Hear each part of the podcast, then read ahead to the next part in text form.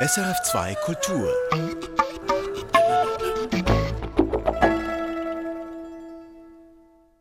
Sie hören den Kulturtalk mit der Iran-Expertin Goline Atay. Ich bin Sabine Bitter.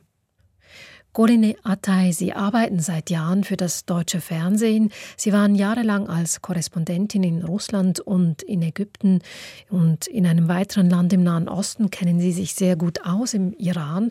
Da sind Sie geboren worden. Sie verfolgen die Entwicklungen im Iran seit langem, auch die aktuellen Proteste, die mit Mascha Aminis Tod Mitte September begonnen haben. Proteste, die wieder begonnen haben, muss man sagen. Sie haben darüber auch ein Buch geschrieben, es heißt Die Freiheit ist weiblich. Darüber hören wir gleich mehr. Zunächst, Goline Atay, nehmen wir aber einen Szenenwechsel vor. Sie befinden sich aktuell in Katar und verfolgen für das ZDF Sportstudio die Fußballweltmeisterschaft. Die iranischen Fußballer haben in den letzten zwei Wochen für Schlagzeilen gesorgt. Vor dem ersten Spiel weigerten sie sich, die Nationalhymne zu singen. Vier Tage später sangen sie halbherzig mit. Was ist da eigentlich in der Zwischenzeit passiert? Das würde ich auch gerne wissen, was in der Zwischenzeit passiert ist. Ich gehe davon aus, dass auf die Spieler Druck ausgeübt wurde, dass gesagt wurde, dass äh, sie sich sozusagen zu benehmen haben. Wir haben nicht nur diesen einen Unterschied festgestellt zwischen dem ersten Vorrundenspiel und dem zweiten Vorrundenspiel. Wir haben auch festgestellt, dass beim zweiten Spiel Iran gegen Wales sehr viel mehr Regimeanhänger im Stadion waren, sehr viele offiziell geschickte Propagandisten, die sozusagen die Mannschaft anfeuern sollten und das Ganze auch in einem rechten Licht darstellen sollten. Wir haben durch Leaks erfahren, dass Druck auf die Mannschaft ausgeübt wurde, auch auf die Familien, auf die Angehörigen der Spieler, sich nicht mit ausländischen Medien zu treffen, sich überhaupt nicht in Doha mit Ausländern zu zeigen und ich gehe davon aus, dass ja, ihnen angedroht wurde, dass sie künftig nicht mehr in der Nationalmannschaft spielen würden, falls es irgendwelche weiteren politischen Aussagen gäbe.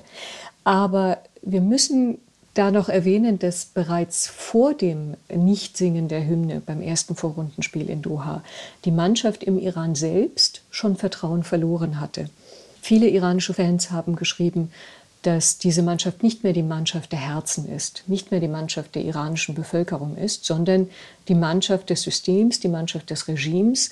Denn die Nationalelf hatte sich zuvor im Büro des Präsidenten getroffen, ihm die Hand geschüttelt und vor allen Dingen, und das ist bei den Protestierenden gar nicht gut angekommen, vor allen Dingen hat die Mannschaft überhaupt nichts erzählt darüber, was eigentlich die protestierende Bevölkerung bewegt. Und daraufhin gab es sehr viel Spott und Häme und Kritik. Das heißt, schon vor dem ersten Spiel hatte die Nationalelf massiv an Glaubwürdigkeit verloren. Jetzt sind Sie ja in Katar, in Doha. Können Sie mit Vertretern des iranischen Regimes dort vor Ort sprechen? Das Regime hat ja Dutzende Journalisten seiner Staatsmedien hierher geschickt, um gerade auch die Vorrundenspiele abzubilden vor allen Dingen auch um die regierungskritischen Iranerinnen und Iraner, die hier Zeichen setzen wollten mit ihrer Präsenz im Stadion und auf die Opfer des Regimes hinweisen wollten, gerade auch um deren Stimmen zum Verstummen zu bringen. Das ist ihnen teilweise gelungen durch zum Beispiel tätliche Angriffe bei unseren Interviews, dass die Menschen ständig fotografiert wurden, ständig gefilmt wurden. In zwei Fällen habe ich tatsächlich Journalisten der Staatsmedien gesehen, die das unter dem Mantel der Fußballfans selbst gemacht haben. Ich kenne die Meinung äh, und die Darstellung des Regimes. Mir war es wichtig, die Stimmen hier erklingen zu lassen, die gerade unter Druck sind und für jeden Protest auf den Straßen des Iran äh, verhaftet werden können oder sogar erschossen werden können. Die Fußballweltmeisterschaft ist für den Iran vorbei nun. Die Proteste gehen weiter. Für diese Tage sind große Proteste angekündigt worden. Bisher hat das iranische Regime mit maximaler Gewalt reagiert. In den letzten zweieinhalb Monaten wurden Protestierende zu Tausenden verhaftet, Hunderte getötet, darunter auch Kinder und Jugendliche. Jetzt aber, das scheint ganz neu, soll das Regime vorhaben, die Sittenpolizei aufzulösen, also jenen Verband, der unter anderem über den Sitz der Kopftücher wacht. Und es soll auch ein Untersuchungsausschuss eingesetzt werden. Was ist da dran? Also zumindest zur ersten Nachricht, da ist überhaupt nichts dran. Es ist wahrscheinlich eine Fehlinterpretation der Worte des iranischen Generalstaatsanwalts gewesen, der davon gesprochen hat, dass im Moment die mobile Sittenpolizei, und er hat ganz bewusst nur von der mobilen Sittenpolizei gesprochen, dass deren Aktivität im Moment on hold sei. Also im Moment gäbe es da einen Stillstand. Und ich vermute, dass daraufhin viele westliche Beobachter dann daraus geschlossen haben, dass es um eine Einstellung dieses Dienstes geht. Mitnichten. Es ist nicht so, dass das Regime hier Zugeständnisse gemacht hat. Es ist viel eher so, dass wir nach wie vor einen obersten Führer haben, der auf völlige Repression setzt, der nach wie vor an eine Ideologisierung der Bevölkerung glaubt als Strategie, um solche Proteste, Systemproteste abzuwehren und der überhaupt nicht irgendwie bereit ist, Kompromisse einzugehen oder sich auf Reformen einzulassen. Sicherlich gibt es in diesem System Reformanhänger. Die Frage ist nur, ob sie überhaupt noch Vertrauen genießen in der Bevölkerung. Nach meiner Erfahrung genießen gerade die Reformpolitiker überhaupt kein Vertrauen mehr, weil sie seit 20 Jahren ihre Versprechen nicht eingelöst haben und im Grunde von vielen in der Bevölkerung nur als Marionetten des Regimes, die die Bevölkerung ruhig stellen sollen, verstanden werden. Insofern an dieser leider sehr breit in den westlichen Medien zirkulierten Nachricht ist nichts dran. Ich stelle mich eher darauf ein, dass es jetzt bald neue Regeln geben wird, wie mit den vielen mittlerweile auch vielen unverschleierten Frauen in den Straßen Irans umzugehen ist. Es gibt ja wirklich sehr, sehr äh, bewegende Aufnahmen von einem Einkaufszentrum in Teheran, wo man fast nur unverschleierte Frauen sieht. Und dieses Phänomen, das ist für mich die eigentliche Revolution, die sich gerade im Iran vollzieht, die Revolution der Werte. Dieser Geist lässt sich eigentlich nicht mehr einfangen, der ist nicht mehr in die Flasche zurückzuholen.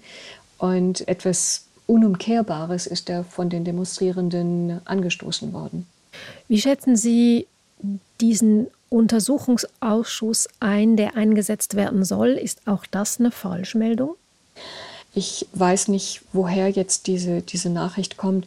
Der Iran hat sich ja geweigert, mit dem UN-Menschenrechtsausschuss irgendwie zu kooperieren was jetzt die Aufklärung des Unrechts angeht, also sprich getötete Demonstranten, verletzte Demonstranten.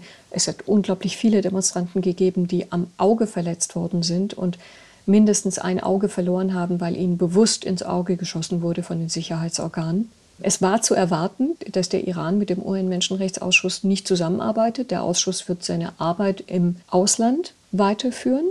Die Geschichte der Islamischen Republik hat seit 43 Jahren gezeigt, dass eine Aufklärung im Innern des Landes und eine Mithilfe bei der Aufklärung nicht zu erwarten ist. Am, glaube ich, klarsten ist es in den vergangenen Jahren deutlich geworden, als die iranischen Revolutionsgarden aus Versehen, fälschlicherweise, wie Sie sagten, eine ukrainische Passagiermaschine abgeschossen haben, in der sich weit über 100 äh, Iranerinnen, die im Ausland leben und ihre Familien im Iran besucht hatten. Bis heute ist es nicht zu einer Aufklärung der Vorkommnisse gekommen. Deswegen habe ich große Zweifel, viel, viel Skepsis, was Aufklärungsbemühungen innerhalb des Regimes angeht. Die gegenwärtigen Aufstände sind nicht die ersten. Es ist die dritte Protestwelle seit 2000. Der aktuelle Protest hält sich länger als die vorangegangenen. Inwiefern denken Sie, Goline Atay hat das, was bis jetzt in den letzten Wochen passiert ist, eine neue Dimension angenommen? Wir sehen zum ersten Mal, dass diese Proteste nicht unter dem Vorzeichen der Religion stattfinden. Wenn wir zum Beispiel das vergleichen mit der großen Protestwelle 2009, da wurde noch ganz bewusst religiöse Symbolik verwendet. Dieses Mal werden überhaupt keine religiösen Symbole und äh, Zitate verwendet. Im Gegenteil, auch Iranerinnen, die verschleiert sind, die religiös sind, distanzieren sich von religiösen Parolen und Slogans. Die einzige Richtschnur, der einzige Maßstab, der diese Menschen zu bewegen scheint, ist das Unrecht, das der einfachen Bevölkerung angetan wurde, der Schmerz, der sozusagen die Kraft dieser Protestierenden geworden ist. Darüber hinaus kann ich feststellen, und da wird ähm, erstaunlicherweise in den westlichen Medien weniger drauf geschaut, aber es ist wirklich ein Phänomen, auf das wir mehr blicken sollten, wie viele Geschäfte aktuell in den vergangenen Wochen über Tage geschlossen waren im Iran, wie viele Städte bei den Streikaufrufen der Demonstrierenden mitgemacht haben. Aktuell, zum Beispiel heute, ist die Rede davon, dass Geschäfte in über 40 Städten Irans sich solidarisiert haben und geschlossen haben. Aktuell ist die Rede davon, dass sehr viele Iraner innerhalb dieser drei Tage, in denen die Proteste stattfinden sollen, ganz bewusst nicht mehr mit der Kreditkarte einkaufen, ganz bewusst nicht mehr bei Unternehmen bestellen, bei Digitalunternehmen, die den Revolutionsgarten unterstehen. Das sind wirklich Erfolge, wenn dazu dann auch noch kommt, dass die Mitarbeiter der petrochemischen Anlagen zum Beispiel in Sanandaj streiken oder Arbeiter in Arok im Westen des Landes streiken, dann sind das wirklich Erfolge, die zeigen, dass es zum einen verschiedene Schichten mobilisiert, dieser Protest, dass zum anderen verschiedene Ethnien mobilisiert werden. Wir sehen massive Proteste in Kurdistan, wir sehen unglaublich viele Opfer von Protesten im äußersten Südosten des Landes in Sistan-Baluchistan. Und wir erleben eben, dass das Ganze unter einem säkularen Vorzeichen stattfindet. Also diese drei Phänomene, die sind einzigartig. Die hat es in dieser Form zusammen noch nicht gegeben. Goline Atay, Sie sagen, wir hier im Westen wissen viel nicht. Sie wuchsen ja in Deutschland auf, gingen mit ihrer Mutter als fünfjähriges Kind ins Exil. Sie haben im Westen Iranistik studiert, haben eben die politische und gesellschaftliche Entwicklung im Iran dann beruflich verfolgt. Wie kommen Sie denn zu Ihren Informationen? Also können Sie beispielsweise in den Iran reisen? Wie sind Sie verbunden mit den Menschen im Iran? Ich kann seit 2009 nicht mehr in den Iran reisen. Es gibt keine eindeutige Reisesperre für keinen Iraner, keine Iranerin, die im Ausland lebt. Aber ich habe 2009 über die Unruhen für das deutsche Fernsehen berichtet, damals für die ARD, und danach eine Einladung der iranischen Botschaft in Berlin bekommen. Ich äh, möge mich vorstellen. Dieser Bitte bin ich nicht nachgekommen, habe das aber als Hinweis verstanden, dass es im Moment für mich schwierig wäre, einzureisen. Ich habe nach wie vor noch Familie im Iran und die vergangenen Jahre sind, kann ich sagen, emotional für mich schwierig gewesen. Auch wenn es soziale Medien gibt, die wirklich uns sehr verbunden haben, habe ich natürlich vieles, was mich betrifft, vor Ort nicht miterleben können. Aber wie halte ich den Kontakt zu den Iranerinnen und Iranern vor Ort? Ich habe lokale Kontakte, die ich im Zuge meiner Buchrecherche auch immer wieder aktivieren kann. Ich halte Kontakt zu Netzwerken. Ich kann Nachrichten durch diese lokalen Kontakte, oft sind es Journalistenkollegen, auch überprüfen lassen, was mir enorm weiterhilft. Und ich habe ein großes Netzwerk in den sozialen Medien, das ich allerdings schon seit Jahren habe und seit Jahren beobachte, so dass ich einfach ja, vielfältige Kontakte knüpfen konnte. Ich merke auch, wie sehr die Welt verwachsen ist durch soziale Medien. Als ich zum Beispiel hier in Katar bei meinem Interview der iranischen Nationalmannschaft vom Trainer der Mannschaft ein wenig angerempelt wurde, also er hat das Mikro versucht irgendwie wegzuschlagen, kam diese Geste sofort in den iranischen sozialen Netzwerken an, wurde sehr aufmerksam verfolgt und sofort hatte ich ein Feedback aus dem Iran selbst, ob alles mit mir hier in Ordnung ist. Man mache sich Sorgen, ich möge mich melden. Gibt es auch das Umgekehrte, dass Sie, wie viele Exil-Iranerinnen und Iraner auch in der Schweiz berichten, dass sie verfolgt oder bedroht werden? Ja, das ist ein Phänomen, das mir zunehmend Sorge bereitet. Ich merke, dass, dass immer mehr Iranerinnen und Iraner im Ausland Angst haben vor einer Überwachung, Angst haben vor einer Bedrohung. Ich habe in meinem Umfeld einen ganz konkreten Bedrohungsfall über den ich im Moment nicht sprechen darf, aber es handelt sich um Freunde. Und da bin ich sehr, sehr sensibilisiert. Ich habe auch hier in Katar ähm, mich oft nicht sicher gefühlt im Umfeld der Vertreter der iranischen Staatsmedien und der Regimeanhänger.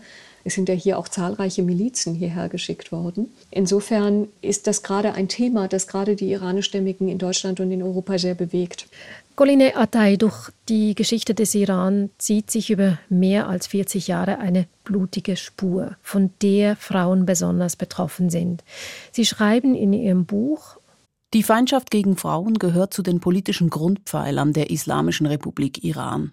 Die politischen Machthaber haben mehr Angst vor den Frauen als vor ihren ideologischen Gegnern. Über die Frau kontrolliert das Regime die Gesellschaft. Woher kommt diese Angst? Das ist eine psychologische Frage und ich glaube, sie kann nur beantwortet werden durch Dialoge, durch Gespräche mit Regimevertretern. Aber ich fürchte, Sie werden das kaum beantworten. Was ich feststellen kann, wenn wir uns die iranische Geschichte anschauen, ist, dass es diese Angst schon immer gegeben hat. Also die Revolutionäre von 79 haben von Anfang an diese Prämisse aufgestellt, dass sie über den Körper der Frau die Gesellschaft kontrollieren können. Welche Rolle spielt dabei die Scharia? Ähm, es gibt verschiedene Auslegungen von der Scharia. Darauf beruft sich die Geistlichkeit. Es ist ja kein weltliches Gesetz, was hier angewendet wird, sondern es sind irgendwelche religiösen Zitate oder Prophetenaussprüche, die teilweise wild aus dem Zusammenhang gerissen werden und dann als Grundlage für Strafverfolgung genommen werden. Und für Ayatollah Khomeini, für den Revolutionsführer, der damals aus Paris eingeflogen ist und in zahlreichen Interviews vor seiner Ankunft in Teheran immer wieder davon gesprochen hatte, dass er keinerlei Absichten hegt, die Verschleierung wieder einzuführen oder etwas an den Frauenrechten zurückzudrehen, hat ja in einer seiner ersten Amtshandlungen damals, als er zurückgekehrt ist in den Iran, tatsächlich genau das Gegenteil gemacht, nämlich wieder repressive Scheidungsgesetze eingeführt zum Gunsten des Ehemannes und zum Nachteil der Frau. Und die Zeugenaussagen einer Frau eben wiederum gerichtlich entwertet und auch dafür gesorgt, dass es fortan keine Richterinnen mehr gibt im Justizsystem. Ich habe das an meiner eigenen Familie erfahren, was es bedeutete, zum Beispiel für die Karriere meiner Großmutter, die damals im Bildungsministerium arbeitete und die das fortan nicht mehr machen durfte, die den Dienst quittieren musste, die auch noch mitbekommen hat, wie die Bildungsministerin damals hingerichtet wurde von den islamistischen Revolutionären. Also das sind alles Erschütterungen gewesen damals, über die wir teilweise in den 1980ern noch berichtet haben. Aber ich muss sagen, im Laufe der letzten Jahrzehnte, der letzten gerade 20 Jahre, haben wir uns überhaupt nicht mehr mit dem Phänomen beschäftigt, dass es überhaupt eine Sittenpolizei im Iran gibt. Also da hat sich ein anderes Bild des Iran auf unserer mentalen Landkarte etabliert als äh, Land der schönen Kopftücher und Land der schönen Kacheln und Land der freundlichen Menschen. Ja, so dieses andere Bild eben völlig verdrängt hat. Wir haben eigentlich die Diskriminierung der Frau und die Tatsache, dass der Iran eines der Länder ist, die wenn wir uns globale Rankings anschauen, kurz vor Afghanistan auftaucht und weit nach der arabischen Welt. Viele Iranerinnen haben sich gewundert, im Inland wie im Ausland, darüber, dass das in den westlichen Medien oder in westlichen Expertenrunden nicht die Aufmerksamkeit bekommen hat wie andere Themen. Viele Leute in den westlichen Ländern, die reisen, die schon mal im Iran waren zum Beispiel, haben ein sehr positives Bild, auch spezifisch in Bezug auf die Frauen. Sie sagen, die sind sehr gebildet. Sie haben in kurzer Zeit ein hohes Bildungsniveau erreicht. In der Öffentlichkeit seien die Leute möglicherweise recht angepasst, aber im privaten Kreis sei man dann liberal. Stimmt das? Das stimmt, dass dieser Kontrast den Iran der letzten Jahrzehnte ja sehr ausgezeichnet hat dass einige westliche Besucher die Chance hatten, auch hinter die Kulissen zu blicken und schauen, wie wird eigentlich im Iran gefeiert? Gibt es Alkohol auf privaten Partys? Wie ziehen sich die Frauen da an? Wie liberal geben die sich gerade vor westlichen Besuchern? Und bei diesen privaten Kontakten haben natürlich auch die westlichen Besucher gemerkt, dass es ein völlig anderes Leben hinter den zugezogenen Vorhängen gibt. Wie sehen Sie die Wirksamkeit der Bildung der Frauen? Bedeutet das etwas in Bezug auf Erwerbstätigkeit und finanzielle Unabhängigkeit? Es stimmt, dass es im Iran eine große Bildungsaffinität gibt. Es stimmt, dass es überproportional viele Frauen gibt in vielen Studienfächern, gerade auch in Studienfächern, die im Westen eher, würde ich sagen, mit Männern assoziiert werden. Zum Beispiel? Zum Beispiel in den Ingenieurswissenschaften, in technischen Berufen, Informatik. Aber die Zahl der Frauen, die dann letztendlich im Erwerbsleben landen, ist gering und steht in keinem Verhältnis zu der Zahl der Frauen, die an den Universitäten studieren. Nun unterlaufen Frauen zunehmend die Regeln des Regimes mit ungewöhnlichen Aktionen. Sie stellen sich auf Verkehrsinseln und lassen demonstrativ das Kopftuch fallen. Sie kleben die Linsen der Überwachungskameras in der U-Bahn mit Binden und Tampons zu. Wie schätzen Sie diese Aktionen ein? Ja, es gibt zahlreiche Aktionen der vergangenen Wochen, die uns, die mich auch teilweise, muss ich sagen, sprachlos zurückgelassen haben. Die Wut der Frauen auf das System, auf den Umgang des Systems, auf die Diskriminierungserfahrungen, die täglichen, die sie machen müssen, ist wirklich groß. Was ich besonders bemerkenswert finde, sind viele Demonstrationsslogans, die gerufen werden oder die als Graffiti-Sprüche äh, an den Wänden gesprüht werden, die wirklich nicht Halt machen vor derben, obszönen Ausdrücken. Viele Demonstrierende sagen immer wieder, wir können die herrschende Schicht wir können die Revolutionsgarden und die Basij-Milizen nur treffen, also auch emotional treffen, auch mental treffen, wenn wir genau solche Ausdrücke verwenden. Denn für diese Schicht ist die Ehre der Töchter, die Ehre der Schwestern und die Ehre der Mütter von ganz besonderem Wert. Und es geht uns mit unseren sehr äh, obszönen äh, Beleidigungen eben darum, genau diese Menschen in ihrer Ehre zu treffen. Das klingt für westliche Ohren teilweise wirklich sehr derb. Das ist es auch. Aber das ist für mich auch ein neues Phänomen. Es ist wirklich, als ob sich das Innere nach außen stülpt. Insofern ist das eine neue Sprache, die auch, glaube ich, der Elterngeneration völlig neu ist, die sich durch den Gebrauch der sozialen Netzwerke entwickelt hat. Denn vor diesen Aufständen war es möglich, frei Messenger-Dienste wie WhatsApp zu benutzen, war es frei, soziale Medien wie Instagram zu benutzen. Das gehörte zu den wenigen Diensten, die nicht gefiltert waren und die frei benutzt werden konnten und in denen sich Iraner und Iranerinnen in ihrer Identität auch gefunden haben. Ich gebe Ihnen ein Beispiel. Frauen dürfen nach wie vor nicht in der Öffentlichkeit singen im Iran, weil angeblich eine Frauenstimme den Mann provoziert oder erregt. Und so kam es, dass viele Frauen ihre Kompositionen und ihre Gesangskunst einfach in den sozialen Medien dann dargestellt haben und veröffentlicht haben. Immer mehr mit immer freieren Texten, mit immer freizügigeren Auftritten. Und ja, das ist quasi eine, eine Parallelrealität geworden, die sich neben der iranischen Realität der letzten Jahre abgespielt hat. Das heißt auch, dass die sozialen Medien, soweit sie bisher genutzt werden konnten, diesen revolutionären Prozess beschleunigen könnten. Ja, das ist ja jetzt unterbunden. Also meine Kontakte im Iran hatten in den ersten Tagen und Wochen große Schwierigkeiten, geeignete VPN-Filter zu finden, mit denen sie die Sperren umgehen können. Mittlerweile ist es ihnen mehr oder minder gelungen. Iranerinnen und Iraner sind sehr erfinderisch beim Umgehen der Internetsperren. Aber das große Gespenst, das da lauert im Hintergrund, und an dem seit Jahren gearbeitet wird, ist das nationale Internet, also eine Art chinesisches Internet, das den Kontakt zum Ausland beschränken soll, das soziale Medien, die in der Islamischen Republik entworfen worden sind, nur noch zulässt. Dieses nationale Internet ist noch nicht Realität geworden. Es sollte auch mit Hilfe aus einem westlichen Land, aus Deutschland, wie wir heute wissen, realisiert werden. Aber das heißt nicht, dass es nicht so kommen wird. Also insofern ist das für viele Menschen im Iran eine Lebenslinie, die sie fürchten zu verlieren. Frauen haben die aktuellen Proteste initiiert und spielen eine tragende Rolle.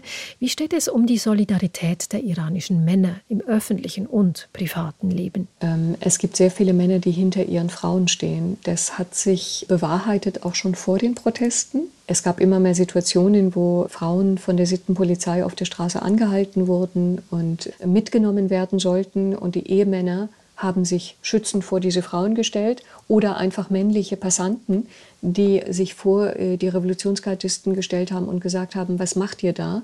Ihr habt gerade eine Frau umzingelt, was passiert hier? Und es passiert hier bitte nicht vor meinen Augen. Also da hat es in den vergangenen Jahrzehnten eine wirkliche Entwicklung gegeben in der iranischen Gesellschaft. Auch eine Entwicklung, die, muss ich sagen, teilweise mich in ihrer Heftigkeit überrascht hat. Zum Beispiel? Ich hatte in einer, in einer Gesellschaft, in der es nach wie vor Ehrenmorde gibt, in einer Gesellschaft, in der das System durch systematische Vergewaltigungen von Frauen im Gefängnis seine Kontrolle durchsetzt, hätte ich nicht gedacht, dass Ehepartner, dass Partner und Freunde sich schützend vor die Frauen stellen und das wirklich so sichtbar tun, auch vor den Handykameras und so verbreitet tun, nicht nur in den großen Städten des Landes, sondern auch in den kleineren Ortschaften. Es hat lange gedauert, bis die westlichen und europäischen Länder diese Gewaltherrschaft zur Kenntnis genommen haben. Lange glaubte man ja an den Wandel durch Handel, dass man wirtschaftlich zusammenarbeitet und dass es dann zu gewissen Reformen kommen würde. Diese Situation haben aber viele Länder falsch eingeschätzt. Woran liegt das? Da spielt ein Stück weit unser westliches Wunschdenken eine Rolle. Der Glaube, dass es ohne einen gewaltsamen Umsturz, ohne die chaotischen Folgen, die so ein Umsturz mit sich bringen könnte, tatsächlich zu einer Verbesserung der Lage kommen kann. Die zweite Ursache ist, dass wir, glaube ich, uns ein wenig gemütlich gemacht haben in unseren alten Denkstrukturen über den Iran, in unseren alten Policy Papers, es ist, glaube ich, immer eine intellektuelle Herausforderung und vielleicht auch eine logistische, die Experten, denen wir bislang vertraut haben und die teilweise sehr enge Kontakte bis ins Herz des Regimes haben, diese Experten zu ersetzen, zu erkennen, dass die junge Generation mit den Idealen der Revolutionsgeneration von 1979 wirklich überhaupt nichts mehr anfangen kann. Darin liegt die eigentliche Herausforderung, zu erkennen, dass es im Iran einen massiven soziologischen Wandel gegeben hat. Da haben Sie, Koline Atay, ja einen großen Vorsprung. Wie schätzen Sie die Entwicklung in den nächsten Tagen und Wochen ein? Ich werde oft gefragt, ob das, was wir sehen, jetzt eine Revolution ist. Das, was wir jetzt im Iran sehen, ist bereits eine Revolution, wenn wir unter Revolution eine Revolution der Werte verstehen. Wenn wir uns im iranischen Straßenbild anschauen, wie viele Iranerinnen bereits ohne Kopftuch sich unter massiver Gefahr auch auf die Straße begeben, um Einkäufe zu erledigen oder zur Arbeit zu gehen, dann hat sich jetzt schon ein massiver kultureller Wandel vollzogen. Das ist der erste Schritt. Die politische Revolution, bin ich überzeugt, ist ein längerer revolutionärer Prozess. Dieser Prozess hat ungefähr 2017, 2018 eingesetzt, als sich die Demonstrationsslogans verändert haben, die Gründe, auf die Straße zu gehen und zu protestieren, verändert haben, als wir zum ersten Mal Parolen gegen das gesamte Regime gehört haben. Und ich glaube, wir stehen immer noch am Anfang oder in der Mitte dieses Prozesses. Ich sehe, dass durch die gegenwärtigen Proteste das System erschüttert ist.